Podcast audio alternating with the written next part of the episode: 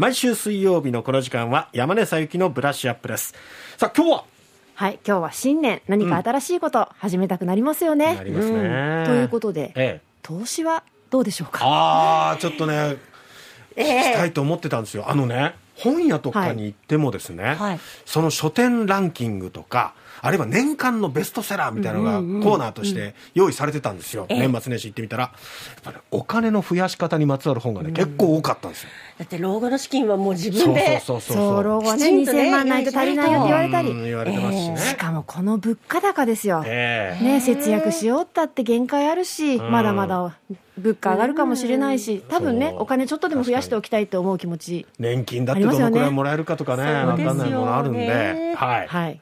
じゃあこのお正月からええコツコツ始めちゃいましょう。はい、もうとにかく早く始めるのがいいですから。ええこれね、あの、投資の話するときに必ず、んお金に稼いでもらいましょう。お金に働いてもらいましょうって言うじゃないですか。はいはいはいお金は働く時間が長ければ長いほど増えます。ああ短期的なものではなくやっぱ長期的にっていうことですか、まあ私もそんなんですね。投資のプロじゃないです。えあのリスナーの皆さんの中にはものすごい長けてる方もいらっしゃるかもしれないけど、そうじゃない人がほとんどですよね。んだとしたら、まあいつ株価が上がるか下がるかなんて、うん。素人には分かんないんですうよ。ん。これあの私日経で働いてますから、ええ。日経の記者のプロだったり、ええ。金融機関のプロが、ええ。じゃあいついくらになりますかって言って、うん。当たりますか、当たんないですよ。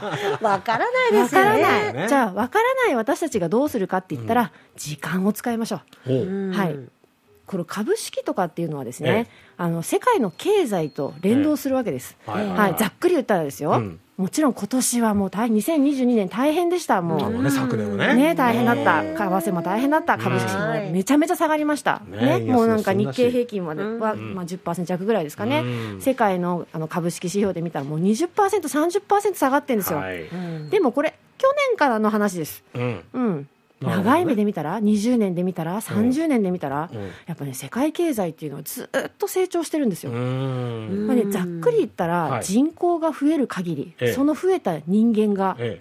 生きていく限り、ええ世界経済は成長するんですよ。え経済活動が止まることはないですからね。ない。だってやっぱご飯食べますよね、うん。少しでもいい生活がしたいと思って頑張って働くわけじゃないですか、ええ。はい。はい、これ先進国がね例えば日本がもう経済成長してないじゃないかとか、うん。ヨーロッパがなんか景気が悪いじゃないかって言っても、アメリカってまだむちゃくちゃ人口増えてるんですよ。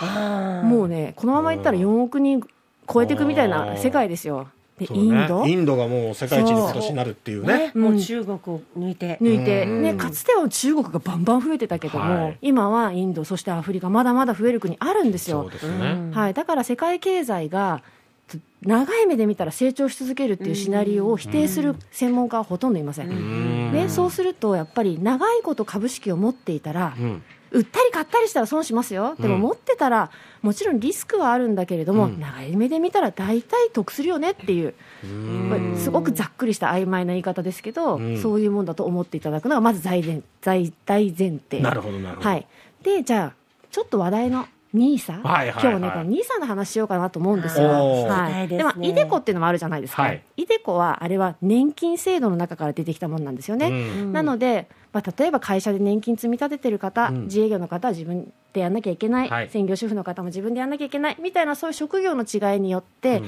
えーどれぐらいの、えー積み立ての金額になるかとかっていうの全然違うので今日はちょっと置いておきます。はい。はい、あのお仕事の何をされてるかによってすごく得になる場合もあるので、そういう方はさっさとやってください。うん。でもじゃあ NISA これみんなに使える制度なんですよね。はい。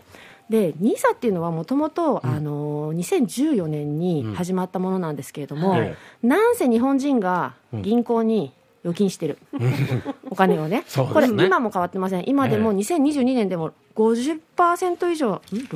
定期預金56%かな比率が、うんアメリカとかね15%以下なんですよはあ全然違います。はい。で、今この2022年物価が上がってインフレになりました。はい。そしたらやっぱりアメリカの人たちは、うん。もっともっとこりゃお金置いとくだけだと価値がなくなっちゃうから投資しようって変わっていくんだけども、うん。日本はまだそこの勢いがつききらない。そうですね、ね始まった、始めた人もいらっしゃるけれども、うん。で、まあそういう流れで最初2014年 NISA が始まって、ええ。2024年から NISA 大拡充されます。うん。はい、これはいろんなニュースであって、ってると思いますけども、ね。岸田政権が、はい。まあ、貯蓄から投資へって言って、えー、と資本資産所得倍増プランなんて言って、ははいいやってますよね。うん。はい。でもっとお得になるよっていうことだけ伝わってると思うので、そもそも NISA 何っていう話をちょっとだけしようと思います。お願いします。えー、と普通の株式に投資したら投資信託買ったら、はい。利益は20%税金で持っていかれてしまいます、えでもそれだとなかなか始めづらいなって人がいらっしゃると思うので、えうん。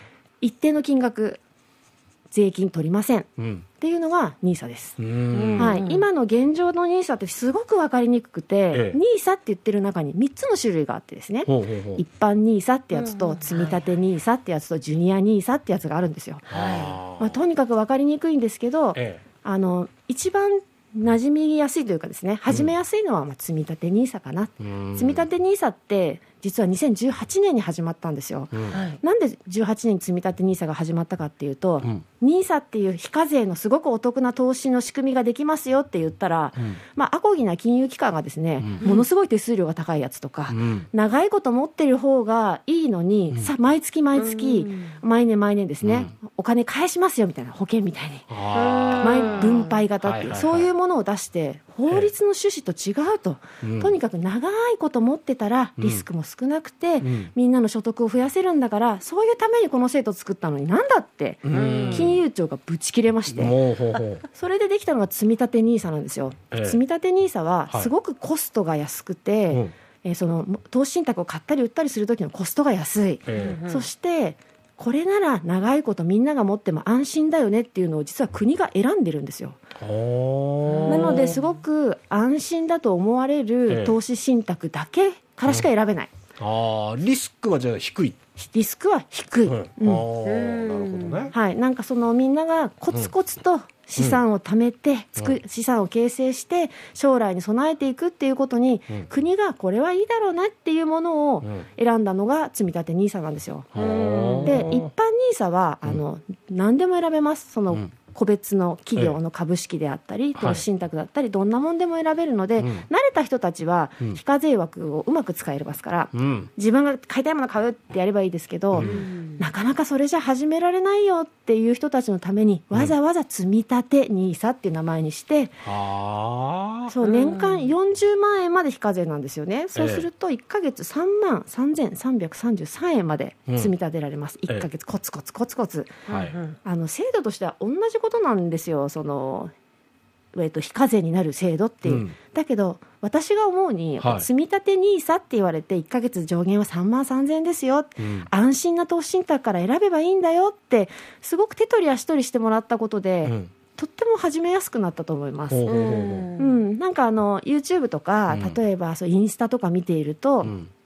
すごく若い方がうん積み立て NISA を始めて、うん。で毎月3万円頑張ってその家計の中から捻出してスタートしたみたいなですね。体験談がたくさんあるんですよね、うんそういう意味で言っても初心者にはとても始めやすい制度なのかなって思いますね、うーん。なるほどね。なんかこうリスクがねそんなに高くないというか、むむしろ安心っていうふうに聞いたら、ん。まあ、ちょっとこうやってみようかなっていう気にはなりますね。そうですね、うん、でイデコとかああいう年金ものっていうのはやっぱり60歳過ぎてからとか65歳過ぎなってからうん。じゃないと下ろせないとかっていうのはありますけどそのそうですね。辺は NISA とちょっと違い、NISA はいつでも下ろせます。だから、まあ、例えば今積み立ててるけれども、うんお子さんうんの学費でお金が必要になったって言ったら、はいすぐにお金に変えられますね。はい、その点でも安心だし、だからいつから始めてもできるときにコツコツ積み立てる、うん。で積み立ててる間にお金がお金を生んでくれて、お金は増える、でうん。また困ったら使う、そういうことができますね。ね。まあ、今の金利の低さから見ると預貯金ではずっと増えるわけはないわけですからね。なんですよね。もし何かまあちょっとまあ余裕もあってねええ。始めたいとかっていう場合はこれも一つの選択肢としてはい。兄さんも考えてみてはいかがでしょう1000円からでも始められますから、ちょっとずつ、まずは一歩ね、踏み出していただきたいなと思いますね。うんすね。日経エネルギーネクスト編集長の山根さゆきのブラッシュアップお送りしました。